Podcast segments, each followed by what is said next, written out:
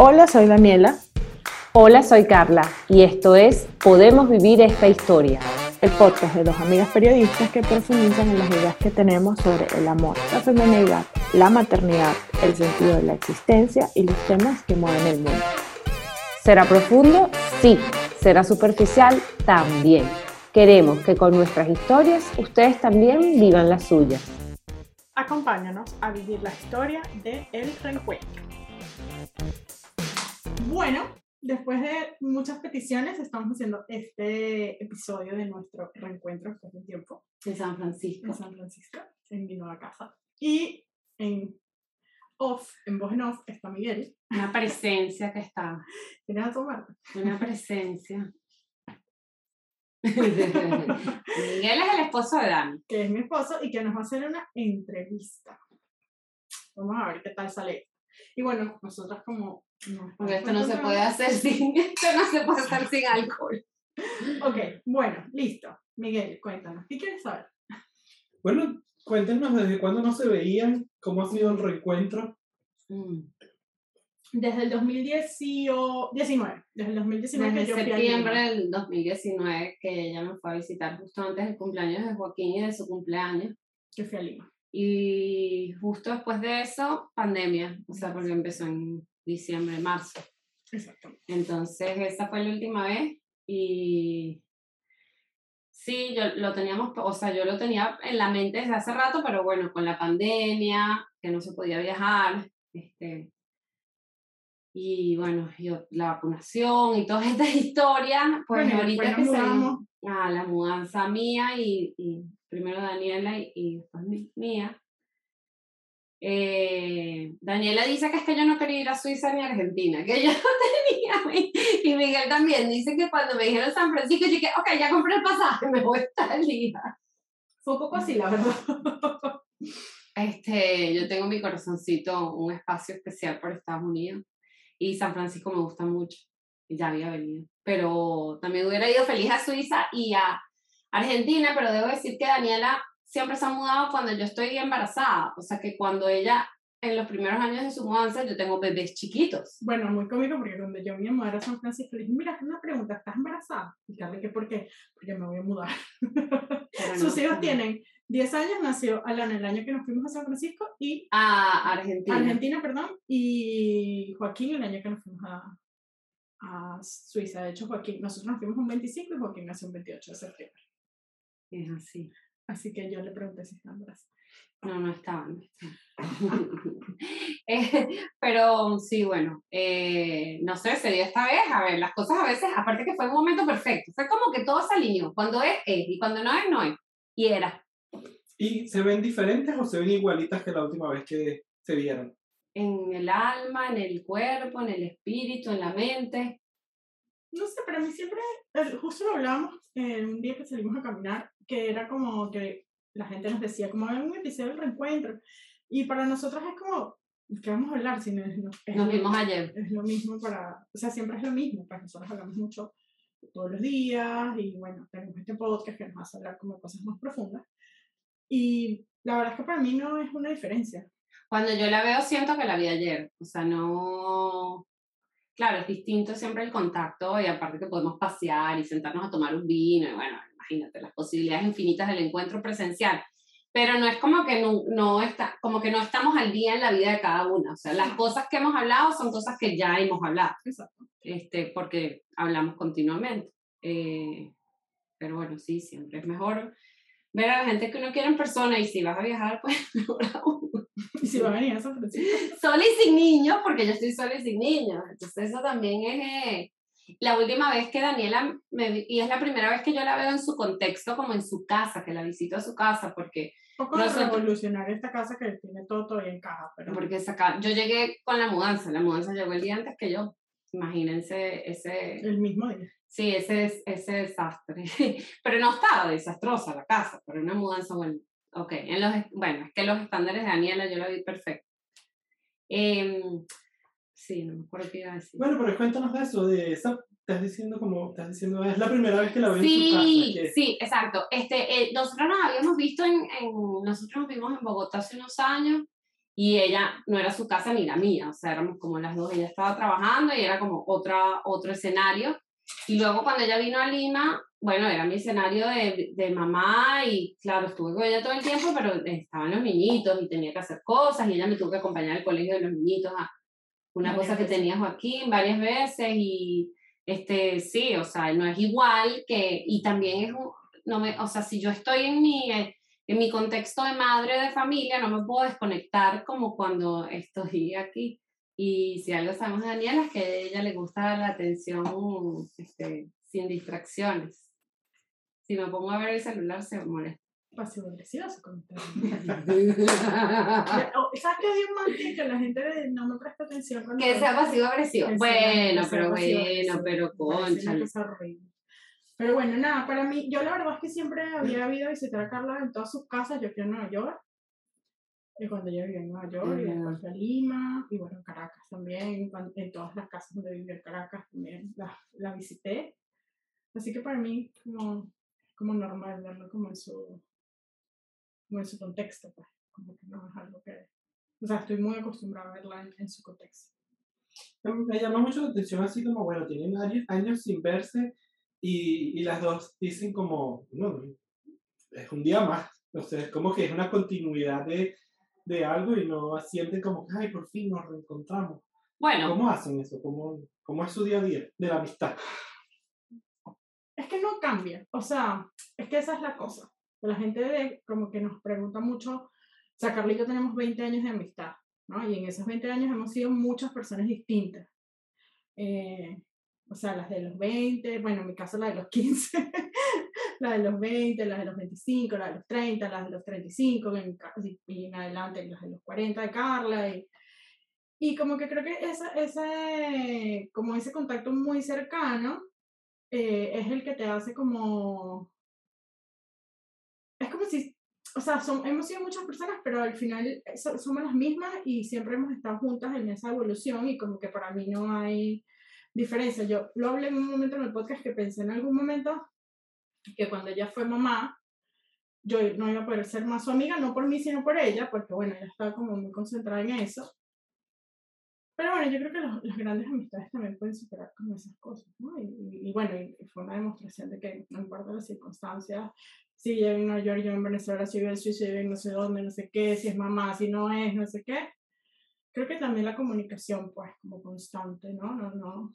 Incluso si no, son, no es todos los días, es como profundo. Y yo también creo que este podcast nos ha ayudado a mantenernos cerca. O sea, no es que antes no lo estuviéramos, pero nos ha permitido de repente hablar de cosas que normalmente no hubiéramos hablado y le ha dado como otra capa a nuestra amistad, ¿no crees? No, porque este podcast surgió por esas conversaciones que teníamos. O sea, esto era, la idea fue llevar esas conversaciones que siempre teníamos al, a un podcast. Pero yo creo que nos ha dado el espacio de, o sea, tenerlo semanal. No es que antes no tuviéramos las conversaciones, pero el hecho de que tengamos el espacio de, de, una hora cada 15 días, pues nos ha permitido profundizar ese tipo de conversaciones. Sí, pero... O sea, que... que, sean una cita fija de alguna manera. Claro, es más como una cosa de que, pero no, no siento que... O sea, es buenísimo tener el proyecto, a mí me encanta y me da muchas cosas, pero igual sin el proyecto seguiríamos siendo las mismas amigas de hace años. Pero ¿y qué van a, cómo van a celebrar los 20 años de amistad? Ya pasaron. Ya pasaron. En el 29. En el 2019. Bueno, lo celebramos viéndonos. Claro, es verdad, yo, yo fui a Lima a verlo. Ahora, tú, tú hablas, Dani, de, bueno, de cómo mantener la, la, de cómo sigue la comunicación o cómo es de fluida. Y, y probablemente mucha gente que nos escucha a ustedes y eh, también, bueno, ha migrado o ha ido cambiando o tiene amigos de toda la vida, amigos que amigas nuevas, amigas que perdieron, amigas que se mantienen. ¿Y mm, cómo crees que pasa eso? ¿Cómo creen que pasa eso? Que a pesar de ser distintas o de ir cambiando y evolucionando, logran mantener como esa, esa raíz de la amistad y, y la siguen nutriendo todos los días. Yo creo que respeto por la otra y aceptación de que quién es cada quien, porque somos muy diferentes y yo creo que eso es clave en todas las amistades, pero sobre todo cuando uno es tan diferente, no solo en la personalidad, sino también como en la situación de vida que vive cada quien. En los intereses. Y en los intereses. Yo creo que nosotras somos muy respetuosas la una de la otra, Mm. de que somos, y el- de hecho echamos broma con eso, o sea, de que somos diferentes, de que de repente una cosa que para mí es súper normal, para ella es una cosa rarísima y viceversa. Este, y uno es respetuoso de, que el otro es así y que, bueno, uno no tiene que querer nada más a la gente que es igual que uno. Este, Yo creo que nosotras hemos sido siempre tan distintas que la amistad nació de la diferencia. Entonces, como que hubiese sido imposible ser amigas, ser amigas si no hubiésemos desde un principio re- respetado esa diferencia. Porque no es solamente una diferencia que se ha venido surgiendo con los años, es una diferencia que siempre ha existido porque Carla y yo tenemos una las personalidades completamente distintas. Entonces creo que cuando las cosas es como si fuese demasiado natural, como porque ella siempre ha sido así, como ese respeto por la otra que es súper distinta. Y yo creo que también es importante como, aunque somos, esto lo hemos hablado antes, pero a pesar de que somos tan diferentes, tenemos, tenemos unos puntos en común que son muy importantes, o sea, tenemos unos valores y, al- y unos intereses, o sea, tenemos intereses diferentes, pero también tenemos unos intereses iguales que son muy fuertes. Eh, que a las dos, bueno, nos gusta leer, nos gusta viajar, somos curiosas, la curiosidad, cada quien la vive diferente, pero la curiosidad nos, nos une que las dos somos muy respetuosas de la libertad del otro y que creemos en la libertad de las personas y en el derecho que tiene cada quien para ser quien es. Yo creo que ese tipo de cosas son muy importantes. O sea, yo no podría ser amiga de alguien que, que, fuese, que no fuese respetuoso de las libertades de cada quien, por ejemplo, o que tuviese comentarios basados en el prejuicio. Esas cosas a mí son, no sé si las dejaría pasar, pero creo que eso es, muy, eso es un punto de unión muy, muy importante. Eh, porque sí, claro, nos hicimos amigas porque somos diferentes, pero también porque tenemos, muchas veces, no sé, comentamos una novela, o comentamos una serie, o comentamos un libro, y justo la misma frase nos llamó la atención, o el mismo personaje es el que nos gusta, o el mismo episodio, o la misma frase es la que subrayamos, o sea, tenemos como unos encuentros que son bien importantes, porque también eso, y eso, eso, eso es lo que nos mantiene cerca, pienso, pienso yo. Sí, porque es un tema como los valores, pues. O sea, los valores son como, como si fuese lo fundacional de cada una. Se parecen, aunque las personalidades son muy distintas. Y que yo siento que ella siempre tiene mi, o sea, aunque a veces me moleste con ella, como ella se debe molestar conmigo, yo siempre que eh, siento que ella tiene mi bienestar presente. O sea, ella siempre está pendiente de, de que yo esté bien. O sea, por ejemplo, ahorita aquí en San Francisco, que yo tenía que comprarme unas cosas que me daba mucho fastidio comprarme. Ella estaba, vamos a ir a comprarte el traje de baño para que puedas nadar. O sea, como una mamá de alguna manera. Eh, vamos a ir a que te compres lo que, vamos a ir a que hagas tal cosa, porque ella sabe es bueno para mí. Entonces también, o sea, ahí es como yo siento, lo siento de, de mil maneras, pero ahí es como yo siento el amor que me tiene ella en ese tipo de que tiene mi bienestar. O sea, yo sé que ella nunca va a hacer nada para joderme a propósito. Podría herirme como se hieren las personas en las relaciones, porque bueno, uno no es perfecto y uno se equivoca, pero nunca va a ser desde, o sea, siempre va a ser desde, bueno, porque uno se equivoca y es humano, pero no desde el mal, desde la mala hazaña o el mal, o la maldad, no, para nada. Aquí no hay maldad. Eh, siempre fue así, como amor a primera vista. ¿O qué pensaban una de la otra cuando se Nosotros vieron? siempre nos caímos bien, yo creo pero que sí, o sea, yo no s- éramos amigas. no. Una situación muy Pero no era que nos caíamos mal y después nos caímos bien. Siempre nos caímos bien. No, o sea, siempre nos tuvimos bien, química. Pero éramos, era un grupo súper distinto porque yo era muy chiquita. Es que yo, claro, cuando yo conocí a Daniela, o sea, yo tenía 19 años, estoy llegando de pasar un año sola en Francia. Además, este, o sea, tenía como a otras amigas que ya conocía de antes en la universidad, o sea, eran como muchas cosas. Y veía a Daniela como muy chiquita, Yo era muy chiquita. porque tenía 15 O sea, años. amiga era María Jesús. O sea, yo estaba trabajando, me iba todas las noches a las discotecas y llegaba al día siguiente a la universidad trasnochada y eh, enratonada, evidentemente, con olor a cigarro. Eh, este, entonces era como que estábamos viviendo momentos diferentes, pero siempre hubo como mucha química. Yo, yo, me acuerdo, yo me acuerdo de ella clarito en la universidad, o sea, me acuerdo de verla en las clases, era súper buena estudiante, era muy aplicada, siempre iba vestida súper linda siempre iba en taconada a esa hora y además a- ella sí un metro en la universidad, o sea, en tacones. Y yo sentía mucha admiración por, por, por alguien que básicamente se entacona a las 5 de la mañana porque yo llegaba a la universidad en pijama, o sea, varias veces fui en pijama, ya no me importa. Eh, este, ¿Tú qué te acuerdas, Dani, de esa época? Eh, bueno, que, que era como el grupo de la gente grande y bueno, siempre me, caí, me cayó bien, pero era un grupo con el que yo no estaba, no compartía, pues porque yo era el grupo de la gente chiquita y que no, no hacíamos ese tipo de cosas. Y, y bueno, nada, me acuerdo siempre que era como que preguntaba muchísimo en clase, era como súper insistente con sus preguntas.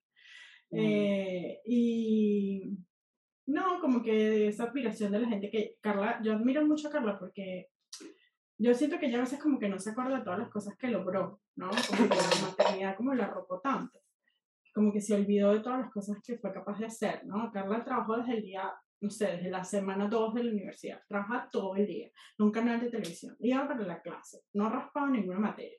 Salía. Aunque dormía en todas las clases, no sabemos cómo no raspaba. Siempre trabajó. O sea, toda la carrera trabajó, tuvo trabajos increíbles. este y como que yo la veía así como con mucha admiración porque yo era muy chiquita y bueno, no, no tenía, o sea, tenía 16 años y no podía trabajar básicamente porque la ley no me dejaba.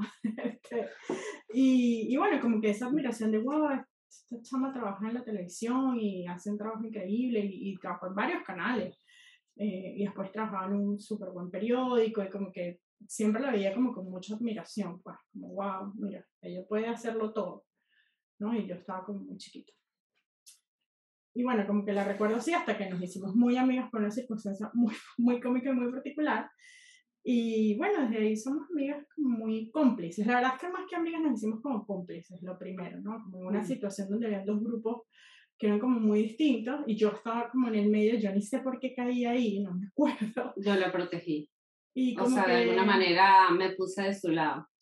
Y como que nos hicimos cómplices y nos daba mucha risa como toda la situación y, y ahí como que nos empezamos a hacer amigas y después empezamos a estudiar periodismo juntas. Y a eso fue lo que Y el, el grupo de Carla, de periodismo, se unió con mi grupo de periodismo, que básicamente éramos María Jesús y yo. Y nos hicimos como... Sí, lo que pasa es que casi todas las amigas que yo tenía en ese momento se fueron por otras menciones. Claro. Tuve, bueno, tuve una amiga que se, mi compañera de tesis, que se vino con nosotras y exacto, nos unimos. O sea, como que, yo- Claro. sí, mi grupo y el tuyo y nos unimos todos en, en, Claro. en periodismo. Y vino también eh, Olivia, que era de otra sección, y entonces ahí nos hicimos como un grupito de como mujeres, no sé cómo definirlo, ¿no? Pero después teníamos un club de lectura que era demasiado divertido y como que el que hicimos- hacíamos de todo menos leer. eh, nos hicimos muy amigas de, este, como cuando estudiábamos periodismo. ¿Vas a echar cuento o no sé? De, Bueno, es esas cosas que me pasan a mí. que ¿Cuál cuento? ¿El de cómo nos unimos? Ah, es que esas son esas cosas que me pasan a mí, que hay, no sé, 10.000 personas y el, el muchacho me presta atenciones a mí. Y yo era como una outsider completamente de ese grupo. Y había el grupo de Carla, que era una muchacha. Y yo debo decir que yo tengo debilidad por los outsiders. O sea, yo tengo una, un tema con los underdogs, no que ella lo fuese, bueno, en esa situación lo era. Es que yo no sé ni cómo yo caí en ese grupo. O sea, en esa, En esa fiesta, situación en En particular. esa, yo no no sé me por qué acuerdo. fui. O sea, todo, no- Estaba todo el mundo, no me acuerdo tampoco No sé. cuál era. no sé, pero como que el, el muchacho dijo, no, yo no quiero salir con la que todo el grupo me va a imponer, yo quiero salir con ella.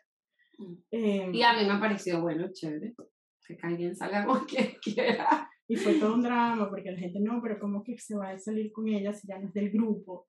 Pero tú sabes que a mí me, pasa, me pasan esas cosas. Y bueno, nada, eh, nos hicimos amigas. Eso, eso me, me parece súper interesante, como bueno, nos empezamos a unir o nos unimos a partir de ese momento y me, me da curiosidad saber como cuál o cuáles han sido los momentos en los que se han sentido más unidos. Bueno, yo tengo uno, este, que no sé si puedo contar. bueno, tiene que ver con ella, tengo que pensar dentro de mí. A ver, ¿cómo lo cuento? Este, eh, digamos que cuando yo empecé a salir como el padre, yo estaba atravesando un mal momento y estaba llorando todo el tiempo. No, no voy a contar por qué. Y entonces, como yo soy dramática y soy Lupita, yo no quería salir y quería quedarme llorando todo el tiempo. Y Daniela o sea, yo, yo a veces digo que en parte él y yo nos casamos en parte por, porque- Daniela, o sea, al menos salimos por Daniela, porque yo no quería ir y tienes que salir y te tienes que vestir. Y yo lloraba por teléfono. Tienes el rímel puesto en el ojo. Que no lo único que quiero saber es que tienes el rímel de ojo. Ponte el rímel, pero es que estoy llorando. Ponte a prueba de agua. Y- y- no, y no solo me acuerdo que luego la llamé desde el baño del cine llorando. ¡Ah! Vete a ver la película. Sí. Y como- Bueno, eso que ella decía en un principio, que creo que siempre ha sido como muy parte de nuestra amistad, como bueno, esto es bueno para ti, lo tienes que hacer, así te tengo que obligar, ¿no? Y no solamente, o sea, fue una etapa súper larga en la que tuvimos que hacer como muchos rituales como para que Carla superara esa, esa mala racha, por decirlo de alguna forma, no que terminó en Andrés. O sea, digo, la mala racha terminó con Andrés. Eh, terminó en Andrés o no. Sí, y bueno, nada, como que eso fue súper. Creo que ahí nos hicimos muy, muy amigas, ¿no? Porque. eh, no sé, yo, ella tiene como una debilidad por los underdogs y yo por los pobrecitos. Entonces ella está como muy pobrecitica en ese momento y, y Ah, como que estaba sufriendo. sufrió mucho, la pasó muy mal. Y como que bueno, yo siento que, que está, como que eso nos unió bastante. Eso- Estudiamos cuarto año en la universidad, si no me equivoco. Sí. quinto. Creo que cuarto. Mm, ¿Y Sí. para ti, Dani? ¿Cuándo ha sido el momento que te has sentido como más unida a Carla? Es que han sido muchos, han sido muchos, como que en, en la carrera, en la universidad, muchos. Eh, o sea, en esos últimos dos años, ¿no? Eh, después, yo, yo me molesté mucho con Carla cuando ella se fue para Nueva York. Me puse muy brava con ella. Porque yo sentía que ella me había abandonado, así como que me abandonó, ¿no? Y era como una relación súper fuerte y para mí fue como, no, o sea, no lograba como entenderlo, ¿no? Pues eso me pasó, pero me duró como tres meses. Pero cuando fuiste a, la visi- a visitar a Nueva York peleamos horrible, pero no me acuerdo por qué. Ahora ya- yo olvido las peleas. Muy bien. Eh, eh, bueno, y claro. creo también que en algún momento viviendo en Suiza, que tuve como una crisis personal, también me sentí como muy cerca. De, o sea, sentí mucho el apoyo de mis amigas y mucho el apoyo de Carla. Pero, o sea, yo siento como que no hay. O sea, no, no, para mí no son momentos especiales. Para mí es como, no sé, la amistad. Pues yo no. No por. O sea, no porque crea que te. O sea, como que siempre ha sido así y no espero menos. Pues. O sea, Yo creo que nosotras hemos sabido acompañarnos en las diferentes etapas de nuestras vidas. Y eso ha sido muy importante, porque creo que sin eso la amistad no hubiese seguido. Bueno, Eh, o sea, yo me acuerdo cuando Daniela vino a visitarme cuando nació Alana, ella todavía estaba en Venezuela, no se había ido. claro. Y le llegó a Lana unos lazos que ella le había hecho y me visitó en la clínica. O sea, tengo como muy presente ese momento, ¿no? Eh, Bueno, es que cuando Alana llegó a la habitación yo estaba ahí. sí.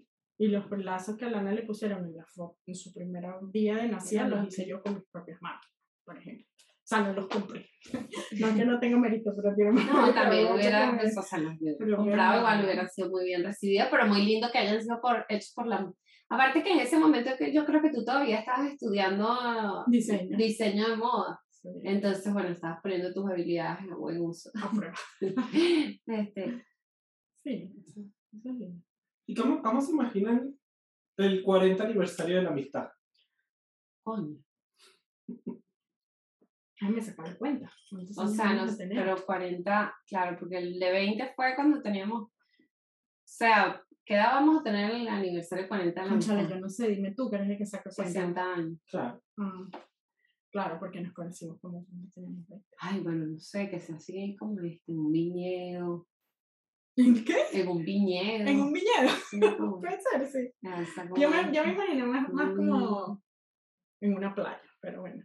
Bueno, es que yo soy más como de menos de playa y más como de montaña y de, de bosque, pero también una playa podría ser rico. Eh, No sé, Este. capaz jugando cartas porque a los 60 años. No yo no voy a jugar cartas nunca, ni a los 60, ni a los 40, ni a los Así- 50, ni a los ¿Sabes cómo me O lo sea- imagino haciendo rompecabezas? No, joda, le tiro los rompecabezas por la cabeza que nosotros somos tan diferentes. Imagínense que yo llego aquí y mi, Daniel y Miguel, esta es nuestra mesa para armar rompecabezas. Que les vaya bien. Eh, Ayer Daniela, yo quería comprar unos regalitos. Mira esto qué lindo, es un rompecabezas de mini piezas de 50. El que me regale esa vaina, yo no voy a.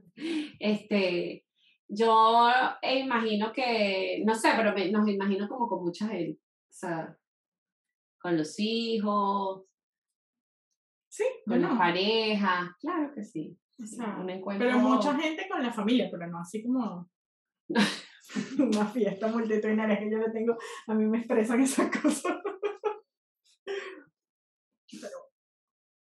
¿Y cómo se imagina que va, que va a ir la amistad los próximos 20 años? Igual. O sea, no sé, bien, tranquila, igual, ¿no? Sí, bueno, no sé si tranquila es la palabra que yo usaría, pero Bueno, porque somos así. Para mí la tranquilidad es un valor.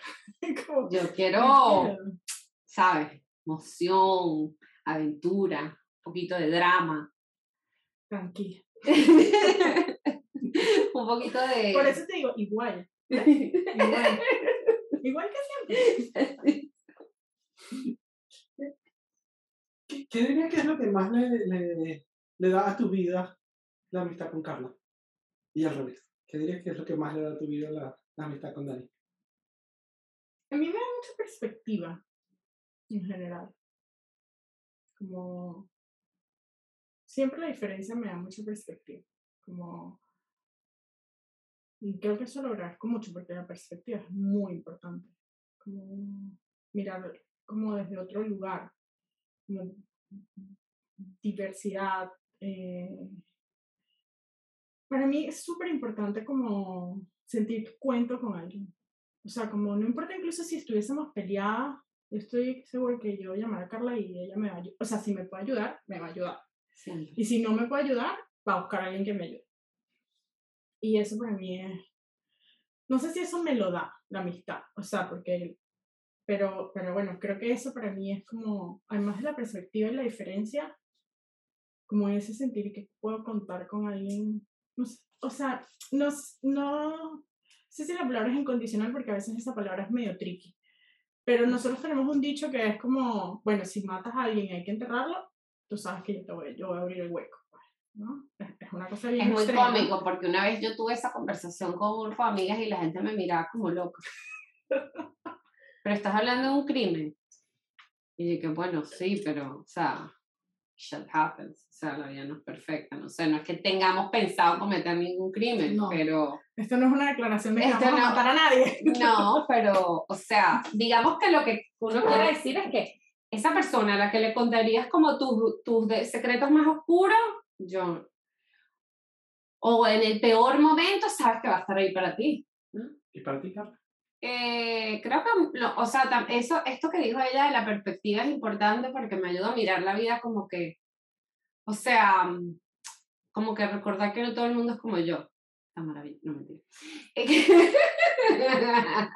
Que- que no todo el mundo, o sea, que hay como otras formas de vivir la vida eh, más sosegadas y este, con más estructura y con más, eh, de repente, compromiso no sé, no es que yo no tenga compromiso, o sea, tengo, tengo un esposo y dos hijos, o sea, eso es un nivel de compromiso, no es el único que existe. Pero yo siento que yo soy como más etérea eh, y Daniela es más de tierra. Yo, yo la veo así, yo siento que, que eso es bueno para mí. No me busca, o sea, a veces me frustra porque como yo soy así que quiero, vamos a hacer esto vamos a hacer lo otro, y Daniela es más tranquila que yo. A veces digo, pero después recuerdo que por eso es que es mi amiga, porque, o sea, si yo estuviese con todo el tiempo buscar a gente como yo, pues también eso me dejaría como en el aire todo el tiempo. Eh, yo creo que ella trae calma a mi vida. Sería cansón, imagínate solo juntarte con gente como tú. Imagínate juntarte con gente sola como tú. Aburridísimo. Yo lo sé, por eso me junto contigo. Eh, este, yo creo que nosotros hacemos una dupla divertida. O sea, es, bueno, este podcast es una prueba. Yo, yo siento que nos sabemos divertir juntas. Sí, O sea, hacemos un buen balance. Eh, yo no soy tan divertida, pero no. quizás el, Si no, la llevarían presa. puede ser, puede ser, es, es bastante probable, no lo descarto. Yo no soy tan, no, yo no soy tan alocada, pero digamos que sí soy, lo de esto que, que hemos hablado antes de que estoy todo el tiempo buscando, ¿no? O sea, uno tiene que buscar con, con los pies en la tierra, con frenos. O sea, uno tiene que ser aventurero con, con mente. Sobre todo, o sea, de repente a los 20 uno se deja llevar más, pero 40, aunque Daniela dice que la edad es relativa, pero pienso que, que esto de tener... mm, Ella me da sosiego Importante la vida, eso sí. y calma. Creo que es una buena mezcla con, con toda esta búsqueda, este movimiento interno que tengo yo ya. Yo voy a contar que yo me acuerdo cuando lo nervioso que estaba cuando conocí a Carla. Me acuerdo exactamente ¡Ay, yo no sabía estaba. esta historia! Fue en el Eurobuilding. Y yo no sé qué había ahí, había un evento ahí y fue la primera vez que, que ¿Tú te yo... acuerdas de esto? Ajá, pero yo sí me No, no. acuerdo. Y, y era así como el momento, iba a conocer a Carla, era así, yo estaba mucho más nervioso que cuando iba a conocer al, al papá de Dani. Y era como... Mira que mi papá es bien bravo. Y sí. Pero, Pero esto era, esto era muy intimidante porque eh, para mí estaba muy claro lo que Carla significaba para, para Daniela y, y en verdad estaba nervioso y creo que pasé dos días tratando de saber qué me iba a poner y qué iba a hacer y cómo iba a hacer y tenía que caerle bien y esto era así como la prueba de fuego. bueno, lo que ponerse, tú sabes que yo no me fijo en esas cosas. Pero Quizás en, en aquella vida sí. a lo mejor sí, sí, de repente. Este, pero a mí siempre me ha caído bien Miguel. Daniela dice que nosotros nos parecemos mucho. sí. Nosotros ya tuvimos esta dis- discusión hace un par de días, este, en la que creemos que sí nos parecemos, pero también nos parecemos a 10 mil millones de personas más. O sea, no somos los únicos que nos parecemos. Pero sí, sí, siempre he sentido como... mm, eh, siempre me ha caído bien Dani, eh, Miguel, creo que le hace bien a Dani. Y... sí. Ahora me pregunto como en ese momento, bueno, estabas, podrías estar como evaluándome y Ajá. decir, bueno, esta persona va bien para Dani, para la vida que yo me imagino para Dani. Y, y creo que lo que me parecería chévere como preguntarles es como, ¿cómo se imaginan los próximos 20 años de la otra o qué les gustaría que los próximos 20 años de la otra tuvieran? Yo quisiera que lo que sea que tenga la haga realmente feliz. No sé qué puede ser eso. Creo que ella tampoco sabe. Yo no... Pero que sea algo que, o sea, que la haga vivir la vida que ella quiere tener. Que creo que eso es más profundo todavía que ser feliz.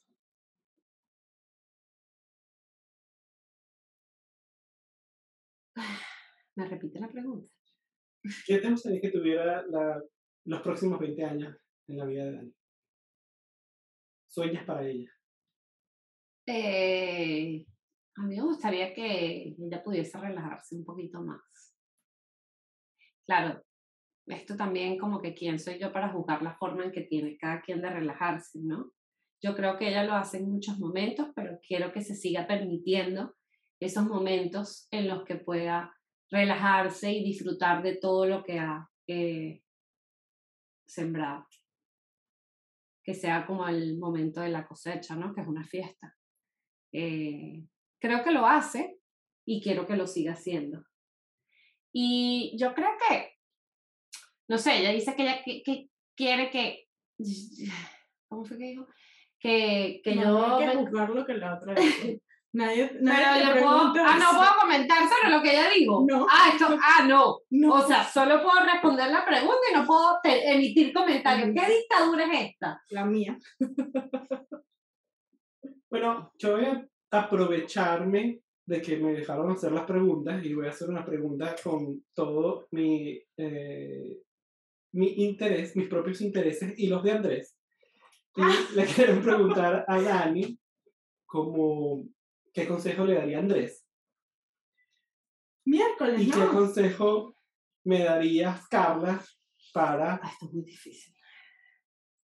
para mi vida con Dani.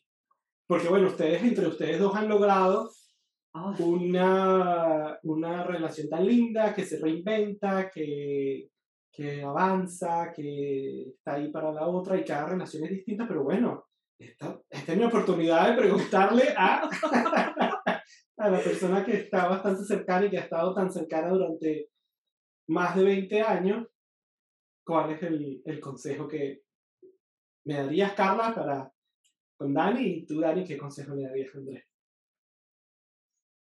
Está súper difícil esta pregunta. Yo creo que, que escuche, Mm. pero de verdad. O sea, no oye, ¿no? Sino. Y lo piense. O sea, lo escuche y lo piense. Bueno, creo que es un consejo muy bueno para todas las relaciones, pero Y yo iba a decir que es un buen consejo para los hombres. para los hombres también. Porque yo no sé, bueno, mm, este es otro tema, pero no, no. O sea, hablar de los hombres y las mujeres en general es como muy difícil porque son generalidades, pero a veces creo que los hombres no escuchan. Yo creo que escuchan, pero a veces no lo piensan. O sea, como que, como que, ok, ok, pero como que realmente no piensan en eso y como tomar acción por eso, ¿no? Eh, creo que eso es muy importante.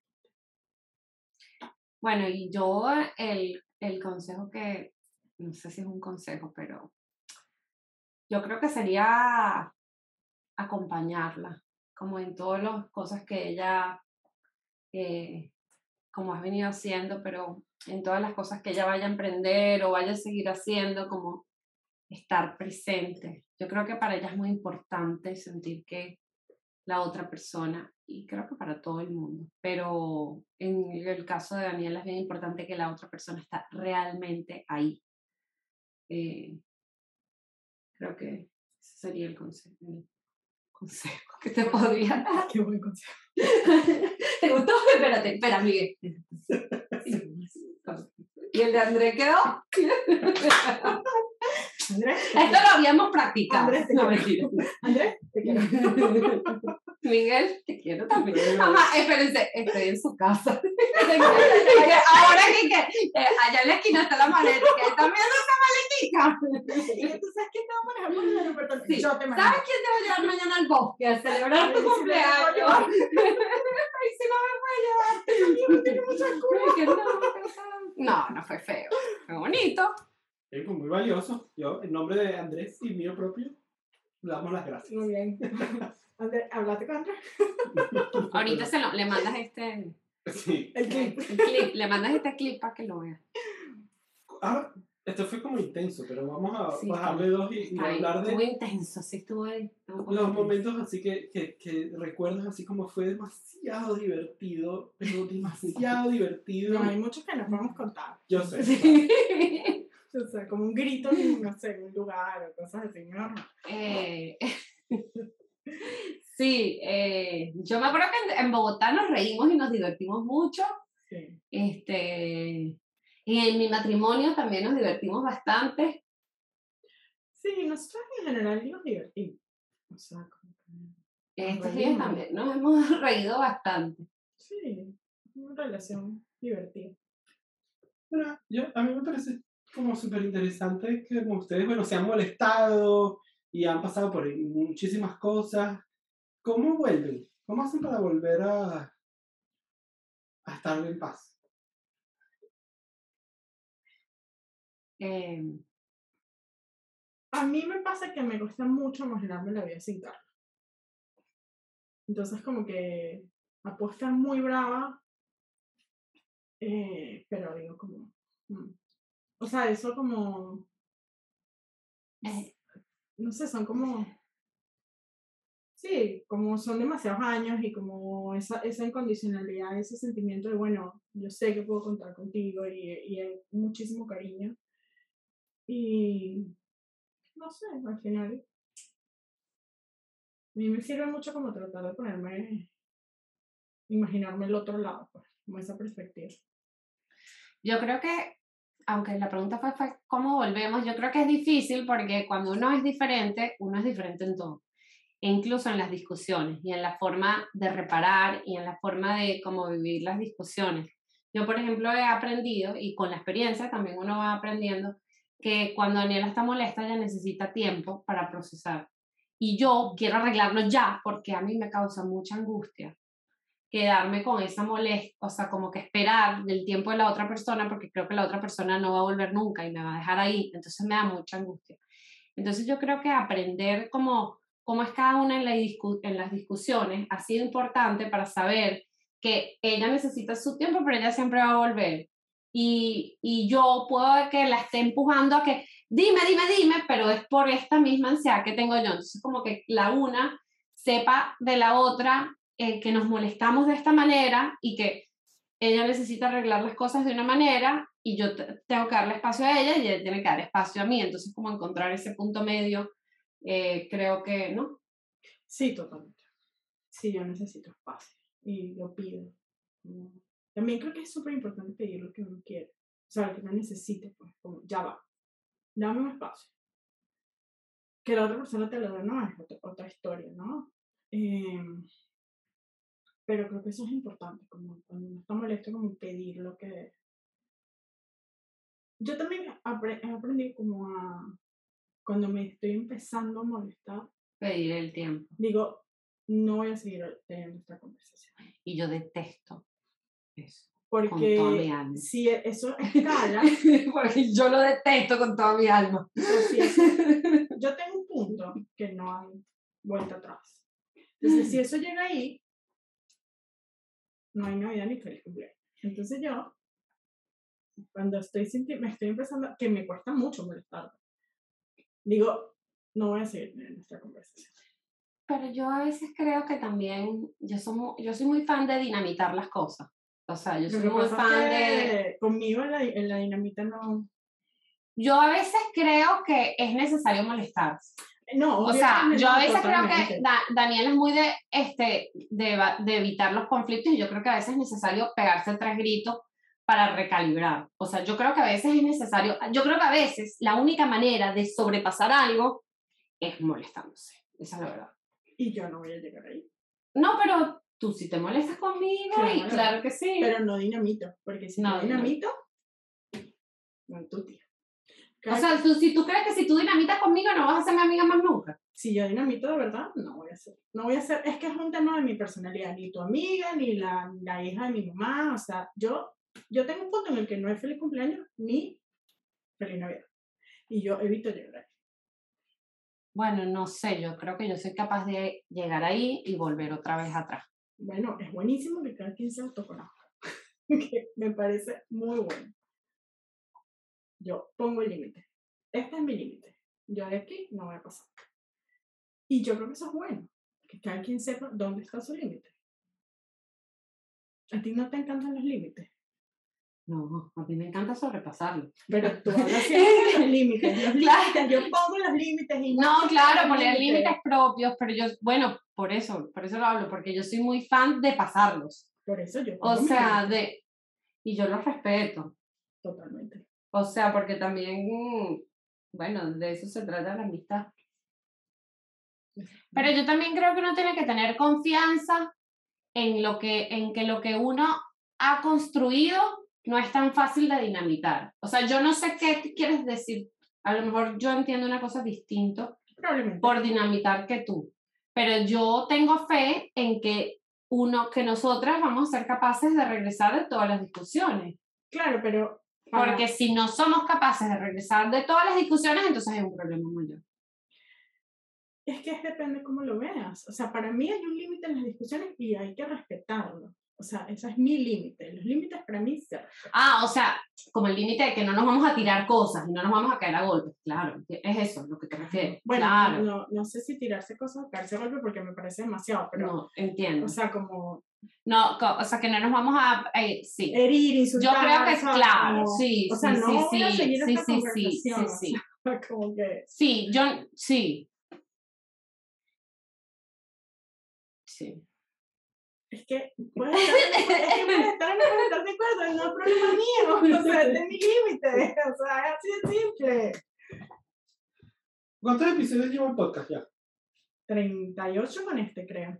¿O 39 con este? No, 38. no sé. Yo tenía la impresión de que el último era el 37, pero. Entonces 38. ¿Y cuál es tu favorito? Eh, wow. ¿Cuál es mi favorito?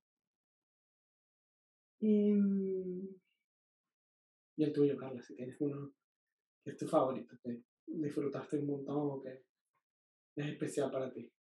El de las crisis me gustó mucho, pero sí, seguro voy a decir como unos que están muy pronto porque como que No la, que la acuerdas. cabeza me hace recordar. Em, mí me gustó mucho el episodio de la rabia. El episodio, a mí los episodios, ¿qué? por ejemplo, A mí los episodios de las emociones me gustan mucho. O sea, el episodio del miedo me pareció que estuvo muy bueno. Em, el episodio de la resiliencia, que no fue así como un wow, en, a mí me gustó bastante. Lo que pasa es que yo creo que nosotros tenemos una medición distinta al, a las escuchas, o sea, a nuestras seguidoras. O sea, a mí me gusta cuando los episodios, o sea, a mí lo que más me gusta de los episodios es que estén muy bien investigados. O sea, que no sea, esto es lo que más me gusta a mí. Y yo sé que no es lo que más gusta en el podcast. O sea, lo que más Mm. gusta es como la complicidad, la, la- lo anecdótico, lo eh, cercano. Y para mí yo mido los episodios de si el episodio estuvo bien sustentado o no estuvo bien sustentado. Y creo que tiene que ver con mi, con mi background de periodista. O sea, para mí, ah, por muy hippie, libre y todo espontánea que yo sea, para mí es importante que haya un contenido de fondo que respalde el tema, que no sean dos locas ahí hablando cualquier cosa. Este, creo que hay episodios que se prestan para eso, o sea, por supuesto que son anecdóticos y chéveres, pero yo creo que hay otros episodios, como el de Madres Arrepentidas, por ejemplo, que es importante que esté bien sustentado y que sea muy respetuoso. Y luego hay otros episodios en los que hay temas, bueno, hay, hay episodios que no hemos hecho porque tenemos que estudiar más. Para mí es muy importante que los episodios tengan un, un contenido que lo respalde. Aunque nadie lea la descripción del, del episodio y vea todas las referencias que usamos, para mí es muy, muy importante que tenga referencias, que tenga libros, que tenga charlas, que tenga películas, que tenga, que haya profundidad, porque para mí es muy, muy importante la profundidad. O sea, yo no, no soy nada fan de las aguas llanas, o sea, yo no quiero que las cosas se queden aquí, a mí me gusta que las cosas, yo creo que las cosas pueden estar aquí y también ir para acá, pero creo que debe haber ambas, o sea, no, esto de, y, y yo creo que también no, o sea, porque tú puedes hablar de un tema muy frívolo, pero lo puedes hablar con profundidad. O sea, la profundidad no tiene que ver con la frivolidad. Para mí la, profundi- la profundidad tiene que ver con qué tanto te sumerges en las posibilidades que tiene este tema. Y para mí es importante que los episodios tengan eso. Y esos son mis favoritos, los que están bien investigados, bien Pero en documentados. general están, salvo que el tema no lo permita. Sí, en general todos están, claro. Hay temas como que no los grabamos porque no nos tenemos suficiente. ¿Cuál es tu favorita? ¿O tus favoritos? A mí me gustó mucho eh, hablar, por ejemplo, del cuerpo y la apariencia, porque creo que es algo que le afecta mucho, mucho, mucho a las mujeres. Eh, y como que no se habla de eso, como que la gente no habla de eso. Creo que de Ujú. madres arrepentidas, contrario al morbo que le puede dar a la gente eh, y todo lo que me cayeron encima, porque recibí mucho odio de ese comentario, de ese episodio. Eh, creo que el darle espacio a una, a una gente que nunca lo tiene. De la maternidad, a mí me, me gustó tener el espacio de hablar de mi no maternidad, por ejemplo, que tampoco hay mucho espacio para eso. Eh, a mí me gustan los episodios que cuestionan los roles de las mujeres, porque creo que cuestionar el rol de la mujer es vital para que podamos salir del hueco en donde estamos. Eh, y es uno como de mis propósitos en la vida, como cuestionar el rol, ¿no? Y salir del rol, porque creo que por cumplir el rol es, es que estamos donde estamos. Eh, y todos los episodios que van en ese camino, para mí son importantes, como importante establecer esa conversación, como hablar de cosas que la gente no habla. Eh, porque creo que ahí es donde está el verdadero aporte. Como poderle dar a la gente la oportunidad de escuchar cosas que no, es- no escuchan en otro lugar, ¿no? Aunque tampoco son los episodios que más gustan y además son los que la gente más me cae encima.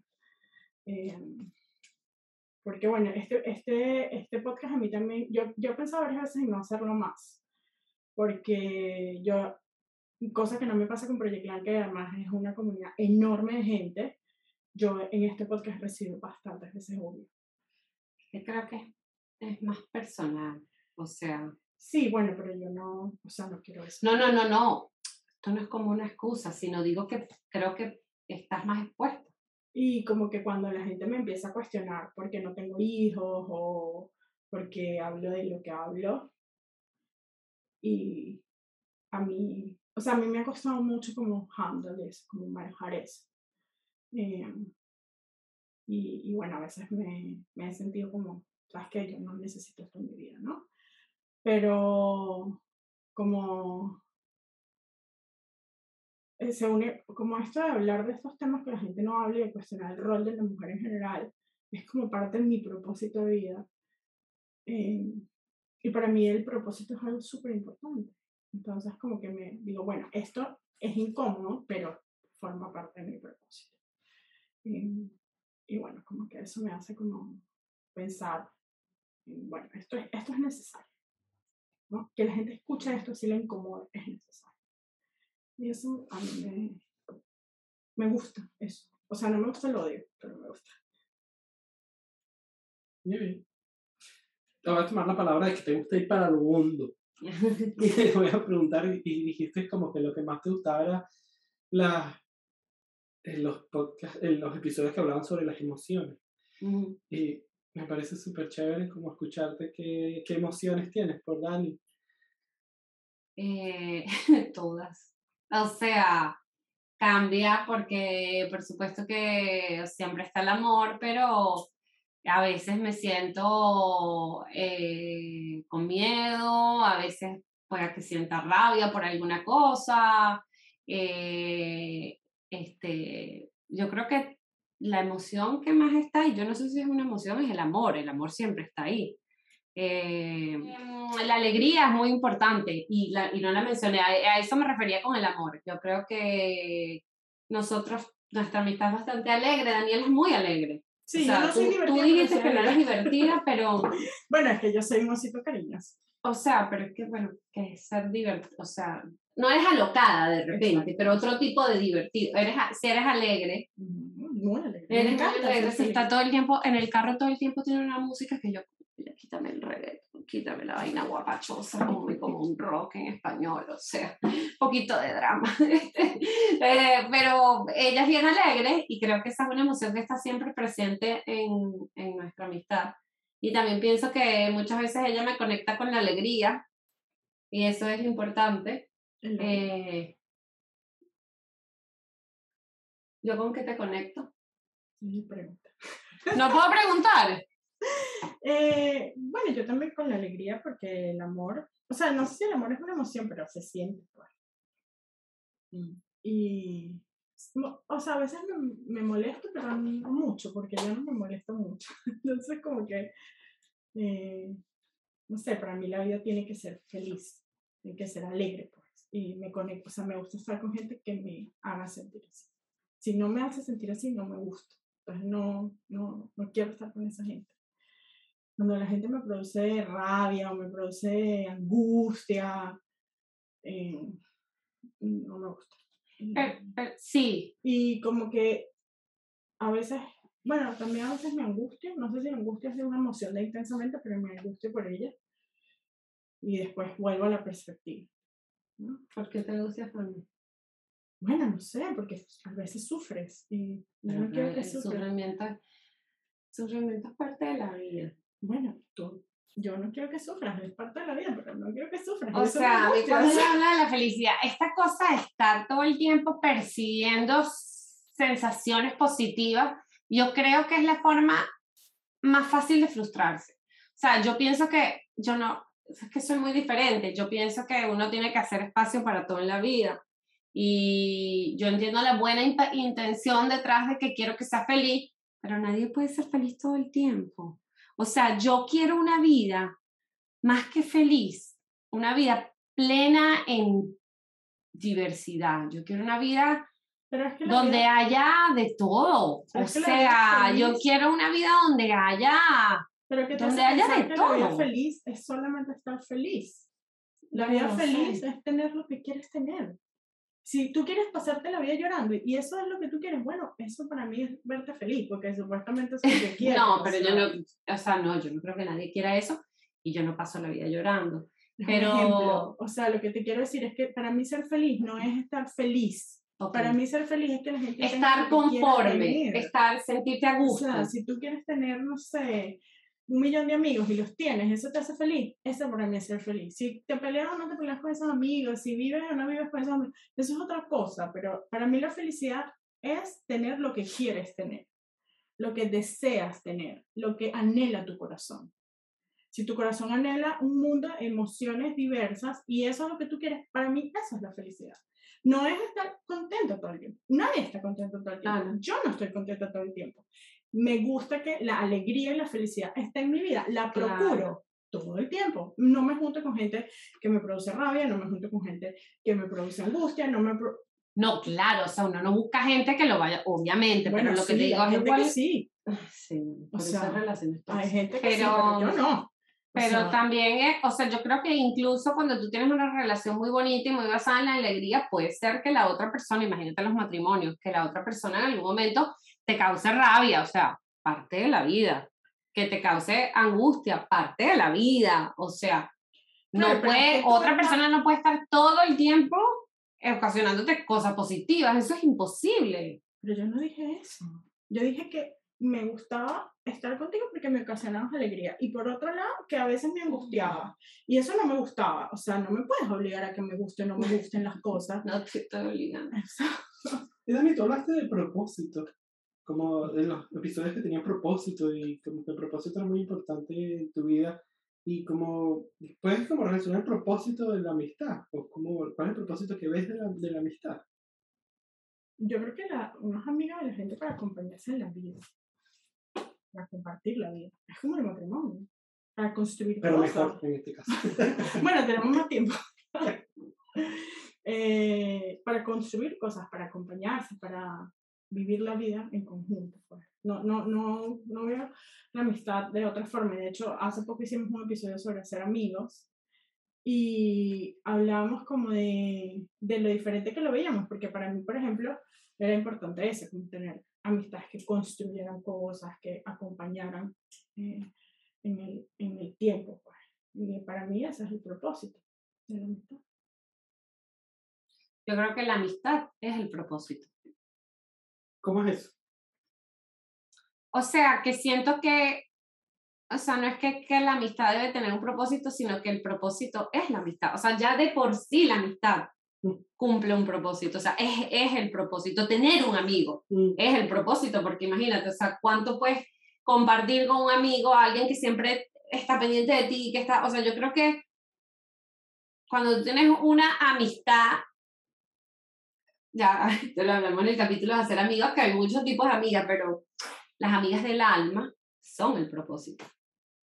Es como que todo está completo. Qué lindo. Dani, ¿tienes un, una, um, un mensaje para Carla? Algo que siempre quieres que recuerde de ti. Bueno, son dos cosas distintas. Un mensaje y algo dos. que siempre quieres que recuerde de ti. Eh, no, que sea feliz, cualquier cosa que eso signifique para ella. lo que sea que eso signifique que lo sea, ¿no? Eh, que sea, creo que eso es importante. Eh, y ¿qué, qué otra? Eran dos preguntas. ¿Qué quieres que recuerde de ti? Em, bueno, yo creo que para mí es importante que sepa que siempre quise lo mejor. Yo también quiero que ella sepa que, que qui- quiero lo mejor para ella. Creo que a veces lo que pasa es que uno, uno quiere su mejor y la otra persona tiene otro mejor. Pero yo creo que ella es muy fiel a ella misma y yo también soy muy fiel a mí misma. Y, y entonces yo, todo lo que ella tiene, que se, bueno, que, se, que siga, eh, que, siga se- que se siga siendo fiel a ella misma. Y, eh, y que quiero que recuerde de mí. Ah, yo quiero que recuerde de mí. Yo quiero que recuerde de mí que la vida es infinita. Yo quiero que recuerde de mí que ¿Y qué significa eso? yo quiero que, bueno, yo quiero que recuerden, bueno, es que yo, o sea, yo quiero que me recuerden a mí como, o sea, no sé. Yo quiero que, que ella, quisiera que ella se dé, que se dé más permisos de cosas. Pero claro, eso está como visto desde mi perspectiva. Oye, ¿qué- pero qué- Pero ¿qué quieres decir? Ajá, bueno, es lo mismo que tú quieres que yo sea feliz y esté satisfecha, yo quiero que, bueno, porque es que la gente es diferente. Entonces, no, la verdad es que yo quiero que ella siga construyendo las cosas que está construyendo y que se siga sintiendo bien con ella misma porque sé que es así. Y, y que siga haciendo espacio para nuestra amistad como lo ha venido haciendo y, y yo también espero hacer lo mismo. No haces. Estás aquí. Y Déjate a tus hijos. que Dani, fue idea de Dani que yo pasara mi cumpleaños ahí. A ver, ahí es cuando yo digo que ahí es donde yo, se ve el amor. O sea, que ella pensó que yo pasara un cumpleaños en un lugar donde ella sabe que yo lo voy a pasar bien porque es algo que me gusta. Y es una cosa muy chévere. Sí. ¿Puedo hacer una última pregunta? Ahí está, estamos como Pero no- cansaditas. nada intenso, nada intenso. Está bien. Miguel ha sido, chava, o sea, esto Ella- es, es que esto no fue buena idea, yo siempre lo supe, porque yo estoy casada con él.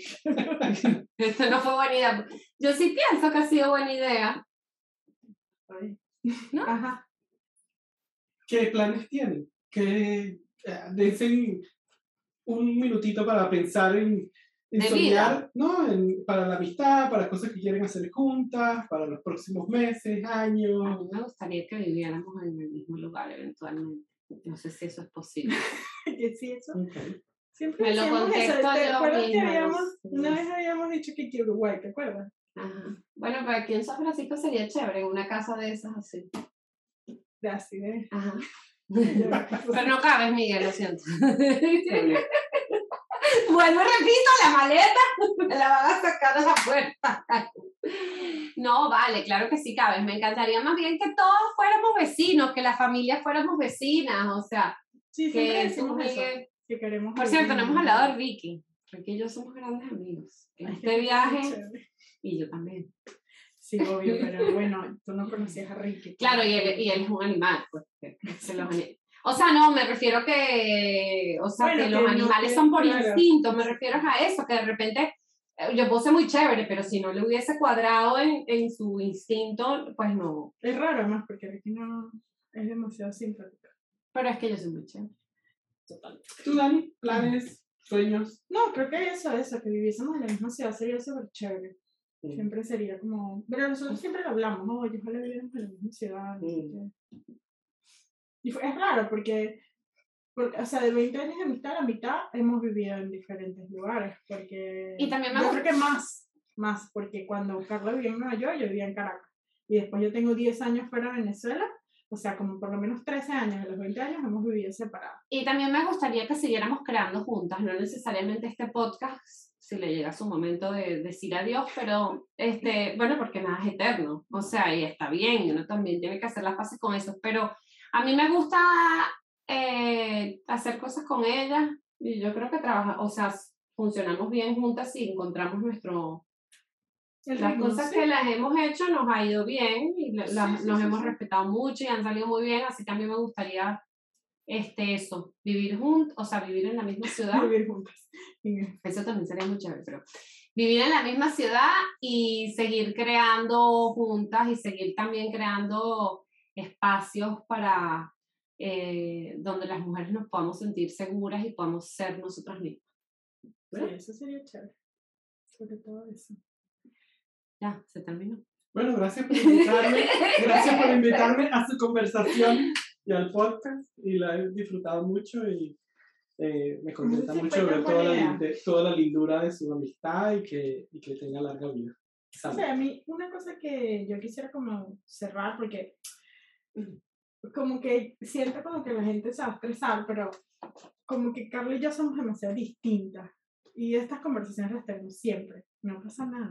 o sea, Ah, no, no, no, no. Porque la gente se claro. porque no, que tú, que mis límites, que le respetas, que... No, no, no, mira. Yo le digo, No, no, no, no, no, para nada. nada", No, no, no, no, para nada. Nosotros tenemos estas conversaciones a diario. Bueno, o sea, este todo esto ya está trabajado y. Bueno, por eso yo decía, bueno, pero este podcast, yo decía, no, este podcast es lo mismo que nosotros hablamos todo el tiempo, o sea, Carla, no. No, mira, y además yo también pienso que uno tiene que tener, uno tiene que poder tener, uno no con las amigas no puede estar walking on eggshells, o sea, no puedes estar caminando sobre vidrio.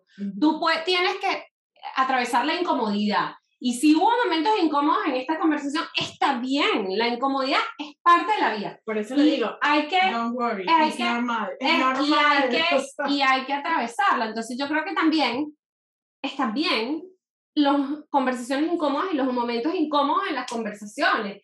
O sea, está bien.